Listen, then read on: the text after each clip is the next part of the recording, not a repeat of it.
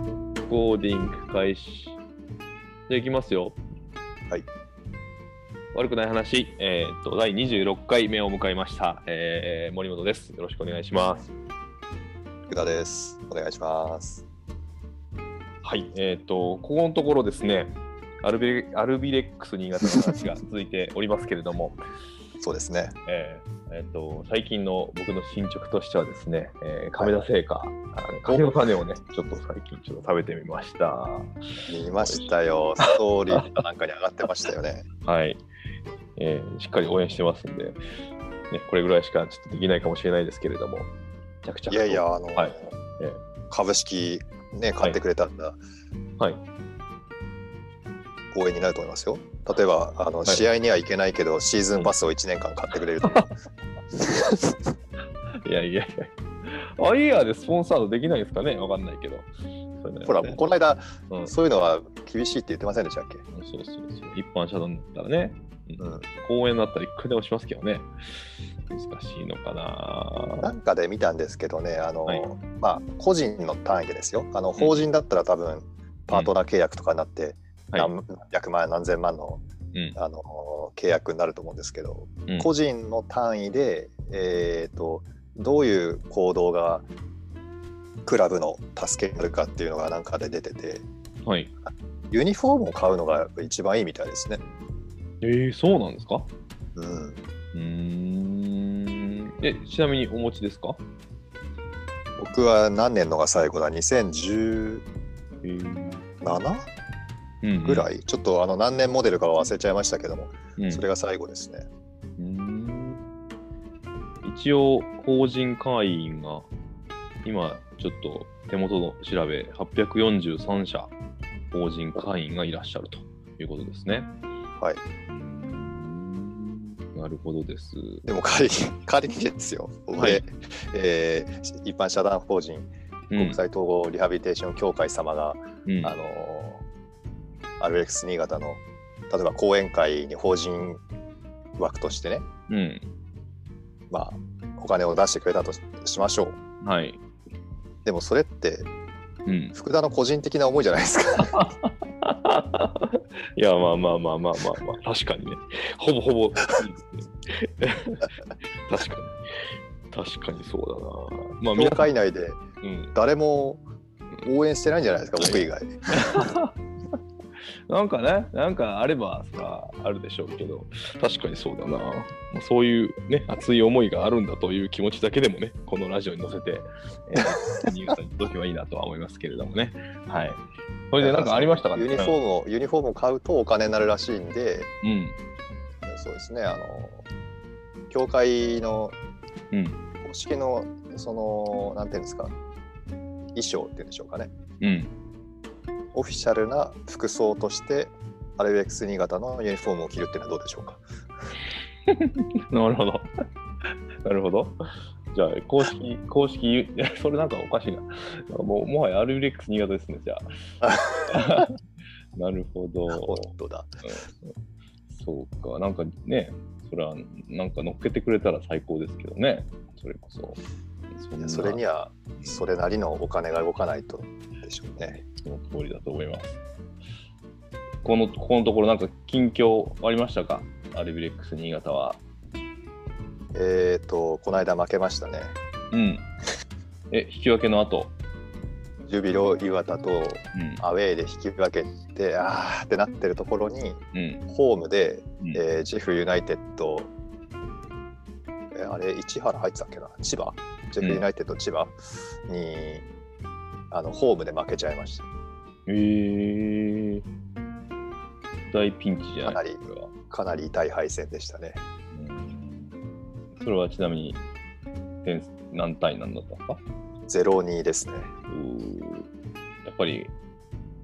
前線の問題がありそうな感じですか。まあ、あの怪我人がとにかく出まくっててうん。なかなかこううまく他のチームが何ていうんですかこうターンオーバーっていうんですかうまく選手をローテーションしている中あの、こっちはまあ出続けてる選手もいたりとかっていう感じになってきてますのでね、まあ、難しさがありますよ。うーんそれであの例の騒ぎがあったじゃないですか。はいはいはいはい、いろいろあります例 ね。の騒ぎが。はいまあ詳しくはあの何回か前を遡っていただくと、えーうんうん詳細な情報を はい。ありますね。ありますね。音はい声でお届けしてますのでうね。んあの後社長がほら辞任したんですよみたい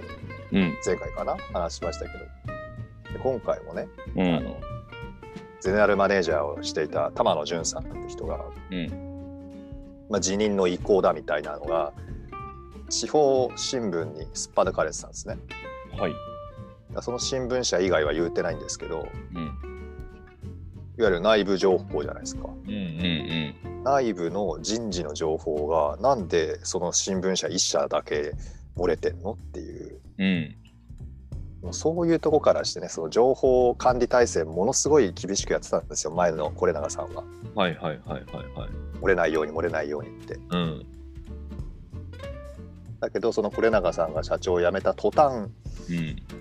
こうやって外に情報が流れるんですよねなんともちょっとちょっといあれですねガタガタ来てる感じですね今うん体制的にはなんかむ昔がねうんそれこそ RBX 新潟始まったぐらいの時ってそのその新聞社が主に情報をこう伝えてたわけなんですようんだから、まあ、よく言えば、えー強固な信頼関係、えー悪く言えばズブズブな関係っていううんうんうんうん そうういう感じでうんで何年かしながらそうインターネットがこうやってどんどん普及してきて SNS があの広がっていってうん例えば社長個人が発信できたりうんクラブがクラブの力で発信できたりってのができるようになってきたうんうんんですね。そうすると新聞社を頼らなくてもうんうん頼らなくてもって変ですけども新聞の力だけでその、サポーターとか県民に知らせるってわけじゃなくなってきたもんだからうん新聞社にいわゆる内部情報みたいなのって出なくなってたんですよねこの1年か、うんそのぐらいは、うんまあ、それが新聞社的には面白くなかったんじゃないですかあ一応メディアパートナーって言ってお金も出してくれてますからねーあそうなのかなるほど、そそれなのにいわるゆる売れるっていうんですかお金になる情報が入ってこなくてうんその公式からの情報ばかりになってたら面白くないわけですよねうんうんうんまあ、ここは推測なんでねあの何とも言えない部分があるんですけど、うんまあ、でもそういう出来事があったんですよ。で新聞社がそうやってすっぱ抜いたすっぱ抜いてあれですよネットじゃなくてもうか紙で記事にしてたんですけどおうおうおうそれ以降公式からは何の発表もないですしいまだにそうそう他のメディアでも何もないですしうんだから何なんだろうなと思ってあじゃあどっちかはわからないまだでもうんでも辞任でしょうねこれはね。うーんそうで仮に辞任だとしても例えばあの騒ぎの元になった責任を取ってとかって言ってねうん言うんであれば一応それは理由になるだろうし、うんうんうん、まあ残念だけど仕方がないっていう気持ちにはなるんですけどうんうんそれをなぜ新聞社一社が うーん独占して情報を取れたのかっていうところがうん気に入らなくて仕方がないんですよ。なるほど これは地方地方新聞なんですかちなみにそうです地方新聞だから他のメメディアには載らないううちだけが持ってる情報みたいなのをうん渡してくれる人が大好きだろうしうんそういう関係を望むんでしょうねメディア側がねうんなんかもう時代じゃないですよねそういうのね本当ですよね。本当にあの本当になんかいろいろ気になること気に入らないことの方が多くなってきましたけどね最近は。うんうん、まあそうかとにかく。うんまあそんな中あれですようんうん今朝起きてあうんの、スマホ僕大体いつもスマホで睡眠時間とか記録してるんですよはい昨夜寝た時間と今朝起きた時間とって入力してるんだけどあの通知がなんかこうんう出るじゃないですかうんこのニュニュースのところ見たら、 うん近藤正彦さんはいはい。はいはい。 お何したと思ったらうんうん。不倫ですってね。 そうです、そうです。はい。そしたらそのうん その流れで、うんあのいろいろネットの記事を読んだんですけど、はい、面白い人ってほんと面白いこと書きますよ ね。はいはいはい。マッチのギンギラギンはさりげなくなかったとかなんか、 ねお愚か者とかも出てましたね。いや、もう、すごいなぁと思いなが ら。 マッチさん歌でいろいろやってるもんだからもう全然説得力ないですよね。 けじめがなんとかって歌も歌ってませんでしたっけあ いやいやーすごいですね。まあ、ああいう、すごうんいですよ、ああいうのはちょっとね、面白い、面白くなっちゃうんですけど、まあ、でも、その事実そのものはちょっと、そんな 言うことかいみたいな感じはしますけどね。うん。まあ、でもそういう意味では、なんかジャニーズも変わってきましたよね。まあ、いいとか悪いとか、ちょっとそんなのはちょっとよくわかんないですけども。これはでもあのーやっぱりジャジャニーさんの力ってのが大きかったんでしょうね。ね。昔はなんかややらかしてもうん。ジャニーさんの力で隠せたんでしょうけうど、ん。それがなくなったからもう表に出まくるってことじゃないですか。うんだしなんか7時枠とか8時枠のバラエティーにも結構どんどん出てきてますからねジャニーズの人皆様がなんか今までにないなとか思いながらなんて言うんですどそれどどういう人出てるんですか嵐とかじゃな くて。嵐とかはまあ引き続き出てるんですけどそのあのひなんていうの引っ掛けえっ、となんていうの引っ掛けじゃないなあれはなんて言うんだあのー、てれーってやつ 騙すやつなになになにあドッキリだ。 ドッそうそうそうそう。ドッキリ。ドッキリとかにも出てきてますやん。キリへえ。そうそうそうそう。なんかちゃんとなんジャニーズも時代に合わせてきてるなみたいなのはちょっと、まあ、いいのか悪いのかねちょっとわかんないですけど今までのジャニーズのイメージとはちょっと変えてきたなみたいなあそうですか。んやっぱこう経営者が変わるってそういうことなんだなみたいなことはちょっとああ。妙に客観的に見てたんですけどそこははいやっぱり変わるんですねああいうのは まあ変わるんでしょううね。ん面白いなと思いながらそういうのもね、まあ、ジャニーあズれタタッキーが今社長なんですかそうじゃないですかわかんないけど、多分そうだと思う。だとしたらねマッチさんとか、東山さんとか結構うなんていうんんで、すか、扱いづらいんじゃないですか。どうなんでしょうね。そこはわからないけど、まあなんか雰囲気は変わってますよね、明らかに。で、なんか僕、マッチさん、あのーあるレーシングの試合はいではいはいはお会いしたことあるんですけど、い。ギンギラギンでしたギンギラギンではなかったですね。なんかあそうですか割と普通でしたけど、あ さりげなかったんですね。そうそう、さりげなかったです、どっちかっていうとね。はいうん、それでなんか写真撮らせてもらって、へえ。やっぱダメなんですってね SNS とかに上げるのはダメだ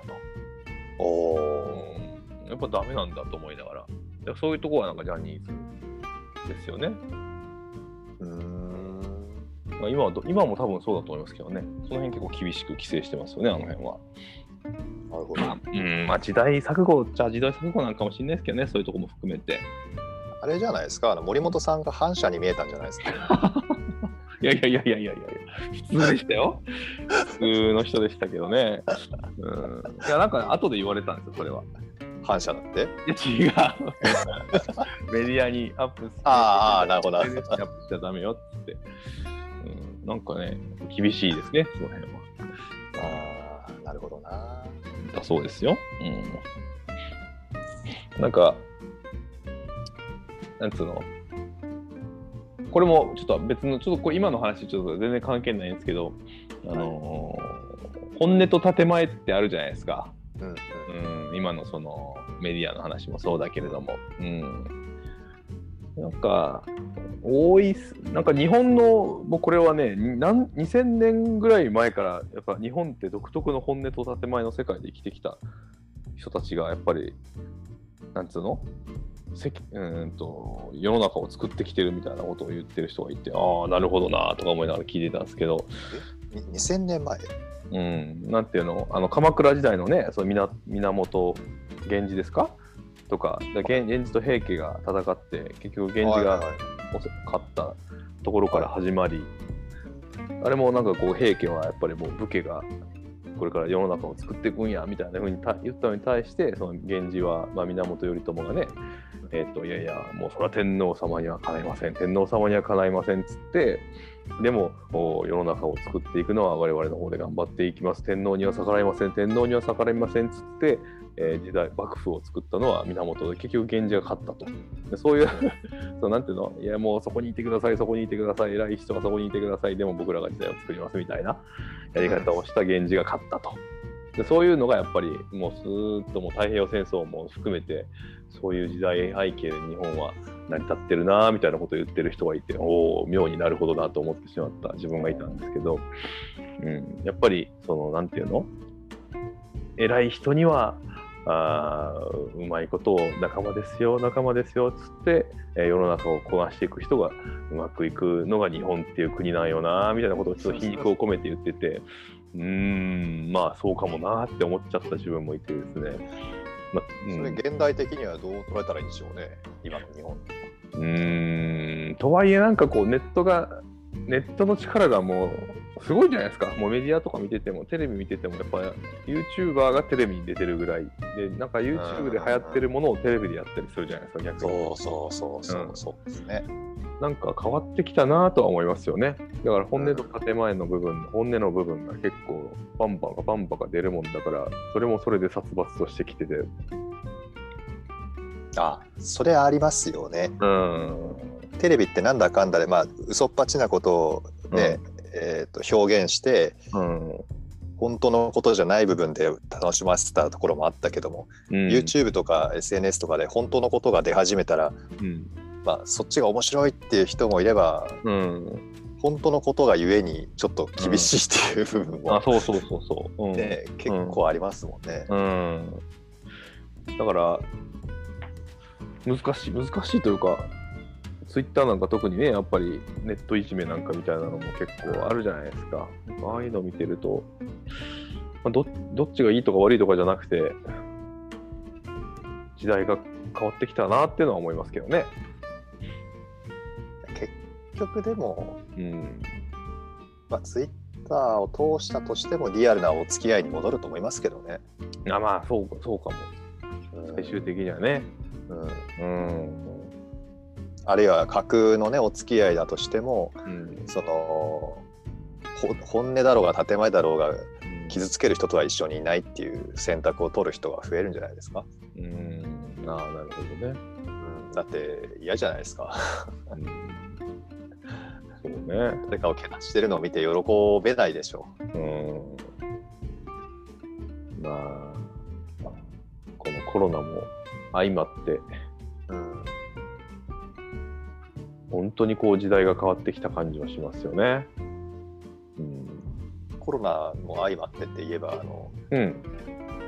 3密3密って言うじゃないですかはいはいはい。この間ね某某政党の人がですねはい。あのピンポンしてきてですねおう。 「はい」って出たらうんあのどうしようこれ政党は言わない方がいいのかな えーっとでもピンポンを押してくる政党は大体決まってますけどね。はい。うん、 まはあい日本なんとか党の、はいはい。あのものですけどもって言うんですようんうん何の用だよと思ってうん。うん。でもちょっとあの面白そうだったんですよねこれもし かして、面白い話に展開するかなと思いながらこう、はい。うんうんあの聞いていたらですねうん。うん。今コロナのあれで3密を守ろうって言ってうん。学校もね先生もあの、うんお子様たちも大変だと思うんですけどもとかって言ってくるんですねはい。ですぐ横にあの子供いたんでうん。 「え何大変?」って聞いたんですよはい。そしたら子供がう「うんん、うん」って言うんですようんうんうん「大変じゃない」とうん別にマスクしてないやつもいるしうんあのくんずほぐれつ遊んでるしっていうからあの、いや先生方はね大変かもしれませんけど、うん子供大変じゃないって言ってますよって うんうん 言ったんですよね、その某某政党の方にはい。ああそうですかそれは良かったですって言ってあの何の話の展開もなくチラシを入れさせてくださいって言って帰りました 展開されずてされなかったんですね、結こっちちょっとあのなんていうんですかいろいろ用意したんですけど 局。こう来たらこう行くみたいな。そうそ うそうダメでしたダメか。そうでそんな3密がどうこうって言ったらほら10先週の金曜日かな13日に、うんあの全国のうん。旗艦店かユニクロの大きい店でうん。あのほらジル・サンダーさんとコラボレーションしはたいはいはい。うん。やつが発表されて、あうん販売か販売されたじゃないですかはい。森本さんもほらジル・サンダーのが出るらしいみたいにして、うんうんうんなんかフェイスブックかな結構前に上げてましたよね、そうですね。それであ今日だったんだなんて思ってたらうん。あのそのジル・サンダーの服がこう取り上げられるかと思いきやうん。あ のうん。ショップがはい。 ショップが大変なことになってるっていうニュースだったんですよとんでもない密だったという。うん。こ子供は泣き叫びうん、マネキンは裸にされ転がっているとかってなんかすごかったみたいですね、あれ。 何なんでしょうねなんなんでしょうか。すごいですね。あの、な、なん、なんなんでしょうね、本当に。あれは。これはだからジル・サンダーさんの力じゃないですかいや、すごいなと思いますけどね、ある意味。うんうん、コロナ禍でね。そうそうそうただこうんあこは密でいいんだってちょっと思いましたけ どなんかユニクロも想定はしなかったんじゃないですかね、多分そこまで。ジルさんうが。んねあでもなんか東京のなんとか店、お店によってはうん、あの時間の制限とか人数の制限とかああ。したらしいっていうのは出てましたけどじゃあ、あれかなこ県民性かな そう言ったら怒られるけど。 怒られちゃいますね、これはまたね。はい、いやー、だってすごかったですもんね。なんかニュースになるぐらいだったから。そうそうそう映像はすごかったですようんで。き気になってあのネットショップうん、どどうなってっかなと思って見たら、はいはいはい。あの高級高級って言っても、うん、まあ、そんなバカ高いわけじゃないですけど、2万3万してくる3万はないか2万とか1万いくらとかっていうラインがまだ残ってても数千円のものって結構もう在庫切れしてましたねそうですね。あれって再発されないのかななんかもっと作っても良さそうなぐらいのね、売れ行きでしたけど。でもうん、あのほら今回のって、まあ、企画ものじゃないですか言うてしまえばうん、だからユニクロ側としても、まあ、ジル・サンダーさんはどうかは知らんけど、そのユニクロ側としても在庫抱えるのは嫌なんじゃないですか。うーんなるほどね。作るなら売り切る。うんうんうん。まあそうか。で、ラインええもんだし工な。場、こ工場ラインっていうんですか、そうのんラインを動かせば、それなりの数がドドドってできちゃうじゃないですか。うんうんうんうんうん。そう、またそれを売りさばくのに大変だろうし。うーん。で、あれで一回やった時に、その暴徒化したみたいなニュースになったわけなんで、同じような売り方ってのはできないじゃないですか。うーん。そうか。うんだからユニクロ側としてもまたもう一回同じのをやるのはリスクなんじゃないですかね。もうニュースになった時点で成功ですもんね。ファースそトれはリテイリング社にとったら。 それはその通りです。そうか。なるほど。面白いでもあれユニクロのっていうニュースのやつだったけどうん、あの中でジルサンダーとかって言葉出ましたんどういうことですかあの、えーっとユニクロでうん。こういうことが起きたみたいなことはニュースになりましたけどそれを紹介するにあたってジルサンダーさんがデザインしたみたいなのって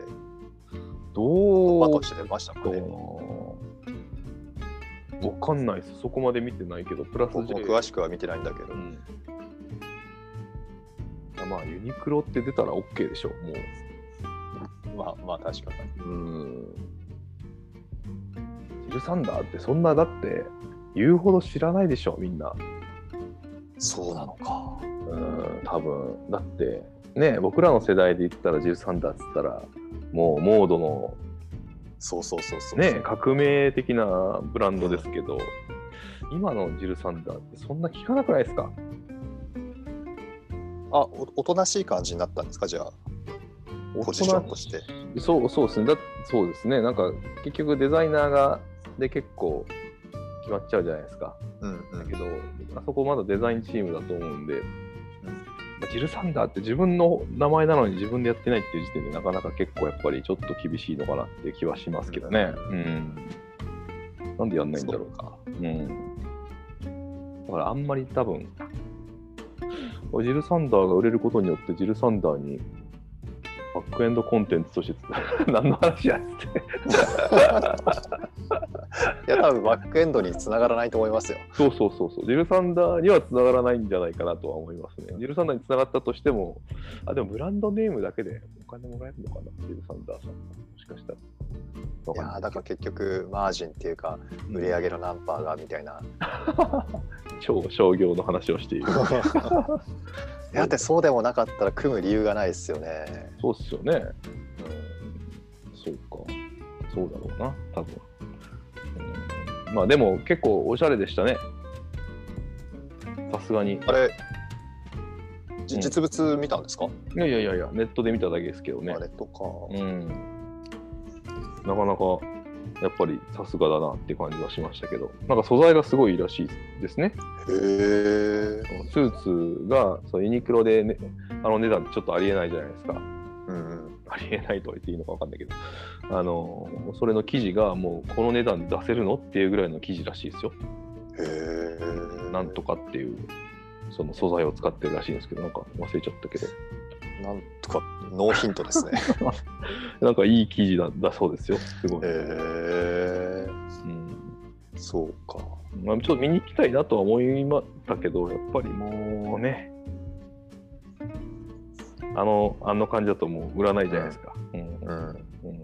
まああれかなと。なんかあのージルサンダー以外にもほらうんルメールとかはい、あとはあとあれだっけまあ結構有名なほらデザイナーとかと一緒に作るじゃないですか、うんうんその都度その都度そのデザインの仕方とかうんうんなんかこう服へのこだわりみたいなところってユニクロ側が刺激受けてるみたいでうん。だから自分たちのブランドにも生かしてるみたいですよね。へえ超いい話ですね、それ。ううんーん、なるほど。だからそのデザインを盗むとかって意味じゃなくてうんうんうん。例えばなんかこう向こうがデザインして服に立ち上げるとするじゃないですかうんうんその出来上がった服を見ていやこうじゃないんだみたいなそういうやり取りを結局すると思うんですけどうん。うんうんそこのこだわりみたいなところユニクロ側だったらうん。あ、まあここまでできたからいいでしょうみたいなところをうんデザイナー側が、いやいやこうじゃなくてみたいなのをやり取りしてるみたいでえー、すごい。なんかそういうこだわりの部分でユニクロ側はすごく刺激を受けてるんだってみたいなことをうん。なんだっけななんかのインタビューで出てましたよ。そういうのいいですよね。しかも、なんていうのユニクロって結局自分で生地持ってるじゃないですか。うん。オリジナルの、その、なんていうんですか。自分で作れる、まあ、SPA 企業っていうらしいですけど、その自分で生地を、生地というか素材を持っていると、まあ、工場も持っている。うんうんがそういうコラボレーションをした上でブラッシュアップされていって自分たちのさらに企業のクオリティを上げていくっていう、強いですよねある意味最強じゃないですかそれってそうそうそうだからそういうのを結局え10年ぐらい前ですか1回初めに第1回のジルサンダーと組んだのって9年ぶりって言ってましたから9年ぶりですそれぐらい、だから結局そのぐらいから何人かとあっちと組んでこっちと組んでってやりながらうんね、続けていってるわけなんで伸びますよねそりゃねほら所属しているデザイナーさんとかも楽しいでしょうねいろんなところからそうでしょうねうん、面白い。まあ、そのあ、なんていうの、よく服屋さんとか行くと、エクスクルーシブモデルとか言って、自分たちだけの限定バージョンみたいなのを出してたりして、そういうところにこうその会社の理念みたいなのが結構多分反映されてるんだろうなとお思いなーがらね、うん見るんですけど、そのなんかだからその理念のエクスクルーシブなものの中にどんだけその外のデザインとか外の素材とかっていうのを入れながらやってんのかなとかっていうのは見ながらやっていくと面白いなとか思いながら見ていくんですけどそのユニクロなんていうのは自分の素材とかあるいはより多くの人にみたいなところが多分理念の中に入ってるのかなちょっと分かんないですけどね僕も聞いたことないで分かんないけど、うん、それをよりそのより多くの人によりいいものを送りたいみたいな多分コンセプトでえー低価格化してるんだろうなとか思いながらうんその中でいいものを作ろうっていうその企業努力がやっぱすごいですよね。うんそのうん、でその中でそう譲れないデザインのここまではいいけどこれ以上はダメよみたいなレギュレーションみたいなのが多分あるじゃないですか企業の中に。あるでしょうね。それこそジル・サンダーさんとのやり取りの中でその辺とかもなんかああいう素材屋さんなのにコラボレーションしてどこまで OK でどこからダメよみたいなとかっていうのをレギュレーションを定めていかなあかんから大変やろうなみたいなだからそのプラットフォーム的な立ち位置ででもいながらエクスクルーシブな部分も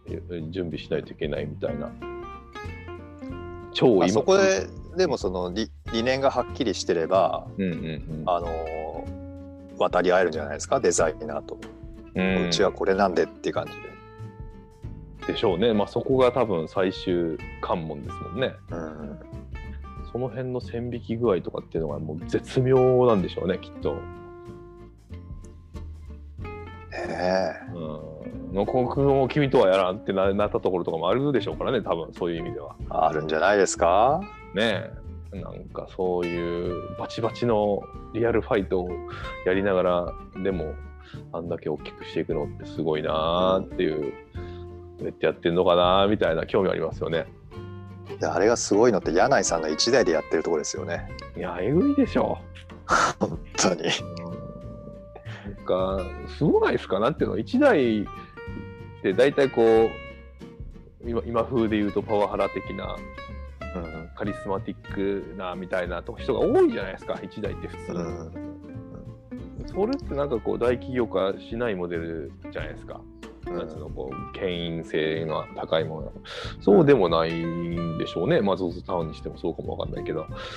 まあどこでそのなんつうの思いを共有してんのかなみたいなっていうのはわからすごないいすごいですよねそのレギュレーションからすごい理念の基本いやすごいなって思うわどう、これまあ、が代替わりした時にどうなるかですよね今度そうですね確かに今まだ会長として現役でやってるんですよね柳井さんがうんで一方あのねその ZOZO タウンなんていうのは前澤さんうんやめ,、やめて、うんえーっとなんだヤフーと一緒にやったりソフトバンク、まあソフトバンクももともとヤフーですけどう行っんたり、あそのいろんなところとやり取りしてで今度 ZOZO タウンは脱低価格みたいな感じで結構一お一流ブランドを導導入しているんですね今うんみんながブランドイメージ変えようみたいなところもうんできててで一方で ZOZO タウンを脱 ZOZO タウンであっつって抜けていくねブランドとかも出てきてうんあの辺のそのオンラインのね、そのプラットフォーム、脱プラットフォームうー派と、プラットフォームにどんどんこう入ってくる高級企業側と、うんおー、なんかすごい変わってるぞ、変わってるぞみたいなうんうんうんうのんを感じます、その辺。だからそのまあうんいろんな潮目が来てますよね今そうはそうねそう、本当に来てる感じがします。うん、だってコロナで売れないじゃないですか。うんいやそこでなんか脱プラットフォームっていう選択をするのも怖いやろうなとか思いながらもでもなんていうのちょっとこうマスのちっちゃいところでクオリティ高くして譲れないんだみたいな頑張ってるやつらも結構いたりしてでそういううそん企業が結構伸びてたりするじゃないですか、うんなんかちょっと頑張れって思っちゃったりしする自分もいたなんかね気持ち的にはそっち応援しますよねうんなんか、うん、面白いですよね。でも、それもプラットフォーマーとしても、プラットフォーマーとして変わろうとしているし、うんうんそこに入ってくる一流企業も入ってくるし、ああ、なんか、いろいろ変わってるな、みたいなのを感じますよね。もうあれですよね止まってたらダメなんでしょうねこの時代そうね。一見うまくいっててもうん変え続けてないとうん。うん。残っていられないみたいになるんでしょうね。うーんなんかね、やっぱそういうのがいろんなヒントになると、ね、いいなとはすごく思ってますね。だから医療業界とかもそういうの多いじゃないですか。そのうん、変わって、制度も変わってるけど、中身はそんなにもう、なんつうのこれは悪口じゃなくて何、何十年も前から同じ技術を使ってたりとか、のもうん、あるじゃないですか。それって、あれみたいな。うんまあ、それは悪口、ほぼ悪口か、これは分からんけど、なんかそういう、やっぱり変わるところは変わっていかなあかんし。まあでもほらうん。何年か経ってレコードが復活してきてるみたいな感じであのーななんて言ったらいいんですかああと10年ぐらいしたら振り子運動がリバイバルみたいな何 なんかほら肩50肩の人に振り子運動だからは振いり子、はいはいはい、コットマンみたいな。あそうそうそれそれそ れはいはいはい。 なるほどね。あリバイバルしてくるかもしれませんよ。確かにね。なんか整形で、ちょっとあんまりこれ、おちょっと放送できなくなっちゃうからやめようかな。ねなんか、ホットパックの大ブームが起きたりね。ホットパックの後は牽引でみたいな、なんかそういうリバイバルが来たらまた面白いリ。バイバルが。ありえますからね。まあ、リバイバルは、だっね。て、経営だってあれ AI が入ったら、すごいいいマシンになるかもしれませんよ。いや、それは本当にそうかもしれないですね。確かに。ね牽引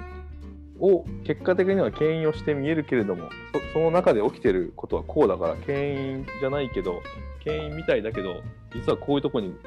エビデンスがあったみたいなことが言えるかもしれないですからね。そうそうそう。そうそういう意味では確かにそうだな。確かに。うん、まあでも、首はちょっと危ない気がするけど。最後、最後まともな意見 で。う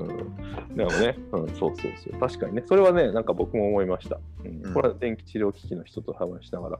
うんうんう。うんん、なんか一周回って、やっぱ足関節とか膝とかの牽引って、関節が伸びてるわけじゃないかったかもしれないけど、やっぱり効果があるってことは、何かしらいいってことですよねみたいな話をされて、いや、そうそうですね、確かにっていう話をしたんですよ。うん、なんだか面白い、そうそう、今それを思い出して、そうですよね、リバイバルするかもしれないな、確かに。まあ、変化はね、し続けなきゃなんでしょうけどね。うん、変化と進化ですね。うん、そうだな。うん、だから、あの、ファッションの話にちょっとぐいっと戻りますけれども、おいおい。はい、あのいよいよですね、えーはい去年、一昨年ぐらいから、一昨年去年ぐらいからかな、あのちょっと脱細身で、結構パンツとかも太くなってきてたんですよ、若い子らとかを中心に、ファッション業界がね。うんはいでだからその、モードでも割とこう太めのパンツを採用したりする人が多くなってきて、で今度いよいよあのあれですよベルボトムブームが少しおちらちらと見え始めてですね、ブーツカットマジっとすかかうん、あの流れがね、ちょっと押し寄せてきてるんですよね、特に女性なんですけいやど、ーなんかこれ絶対男性にも来るなとか思いながら、ちょっと僕は唯一ね、ちょっとできないファッションなので、あどうなるんだそうろなうんと思って、うん、そうなんですよ。いやーあのベルボトムはね、20年ぐらい前によう、よう履いてましたよ。あ、本当ですか、いやブーツ好きですもんね、洋介さんとかね。ブーツも好きだし、うんなんつうんでしょうね。あのもっと言えば、うん高校の時の学生服は、完全なベルボトムじゃないにしてもベルボトムのラインでしたよ。おお、そうなんや。いよいよ。変形変形させて制服を、えーそんなことまでしてたんですね。うん、であのすごくサイズの小さめな学ランを着てですねはいはいはい、い一応 A ラインを意識してたっていうへえ。いやでもそのブームが多分来ると思う。そうなんですねだってなんかウエスト高い人とか多いじゃないですか最近女性とかでも女性はねそうですね確かにあの流れから多分ベルボトムが来てるので男性も来ると思いますよ男性はでも今のところテーパードラインじゃないですかまあねその王道はやっぱりそうなんですけどやっぱでもストレートとかも増えてますからね完全にあそうですかうん、だからテーパードテーパード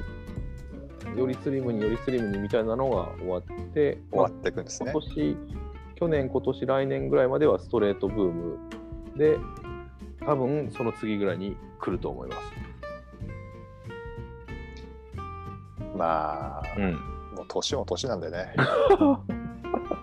まあまあまあまあまあね。僕らはその若い頃と一緒にみたいなファッションをね、まあ、する必要はないかもわからんけど、できませんよ。うん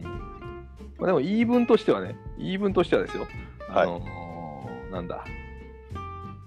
あの、ファッションブランドが、ねトうんップトップの、トップのファッションブランドたちがそれを導入してるわけなので、うんまあ、年取ったって人ですからね、そのある程度こう導入するっていうのは一つかなっていう、もちょっと思いますね。まあ、僕とはいえ、僕ちょっとベルボトムは履かないかもしれないですけど、あのーそれなりにエッセンスはね、やっぱ導入してもいいのかなっていう気はします。はい。あれじゃないですか、じゃああのベルボトムをもうちょっとこう、通り越してですね、あの、うん、なんですか、しょそれこそ将軍の袴みたいな、こ う、後ろにずるずる引きずる感じ。す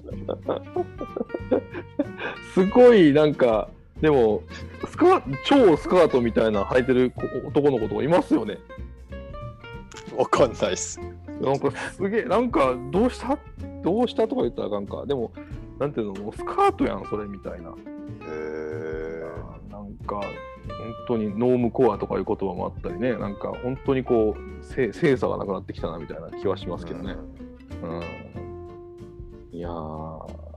これ本当に、まあ、まとめるとですねこれ今何分ぐらい経ったか分かんないけども時代はですね今、はえー何ですかまとまってないじゃないですか。 何鎌鎌倉時代と鎌倉の前何やったか思い出もう忘れちゃったね、えー枕平安だから平安ですかまあそれそれなんか分からんけどそれぐらいかそこのその時代が変わったぐらい変わって変わった年だと思っていますよ僕は2020年はおーうんだからこれからねその男がスカート履いてもいいじゃないみたいな時代になっていくのでなるほどね。そうし頑張ってついていかなあかんですよ